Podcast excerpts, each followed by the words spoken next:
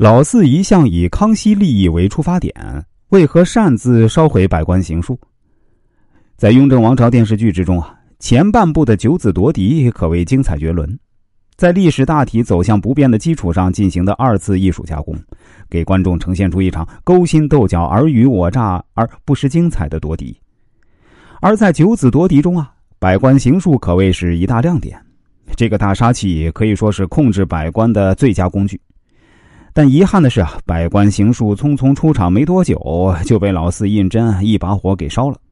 而且啊，老四是事前没有请示康熙，事后啊也没打算上报。很明显，他不符合老四的风格啊。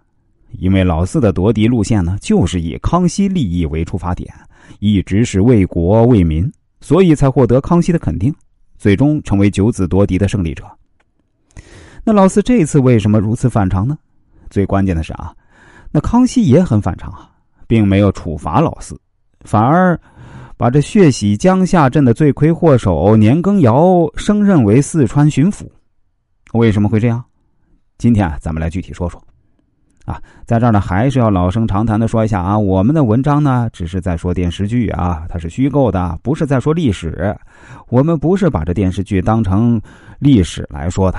我们就是分析《雍正王朝》这部经典电视剧所蕴含的各种人生道理和职场道理啊，所有分析呢都是基于电视剧的剧情而言的啊。来，咱们说说啊，首先啊，老四这么做呢，于政治上啊是大合康熙心意。百官行述记载了三百多名官员的把柄，这意味着帝国的严重腐败问题。更关键的是啊，百官行述在不同人面前的作用是不同的。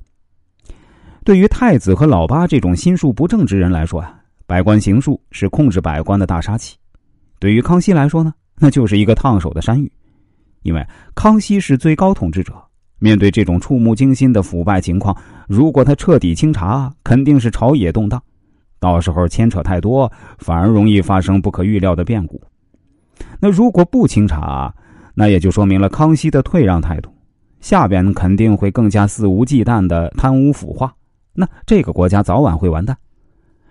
正因为如此啊，所以啊，老四在晚上请了诸位阿哥，还有上书房留守大臣，也就是当时京城的百官之首马齐，当着他们的面烧了这百官行书，意思是让他们当人证，自己是没看过啊，直接将其烧掉的。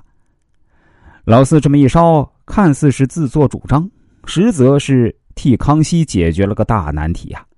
那康熙自然明白，所以啊，光凭这一点他就不会处罚老四。那第二呢，老四这么做呀，在亲情上是更合康熙的心情。在雍正王朝里啊，对于晚年的康熙，重点不是描述他丰功伟业的一面，而是他晚年重视亲情的一面。正因为康熙晚年重视亲情，所以啊，不忍心对儿子下手，也才有了愈演愈烈的九子夺嫡。康熙对于儿子们的自相残杀也很是痛心疾首啊，诸如这热河狩猎之际啊，大阿哥刻意报复弟弟太子胤禛，与老三发生争吵，康熙气得都晕过去了。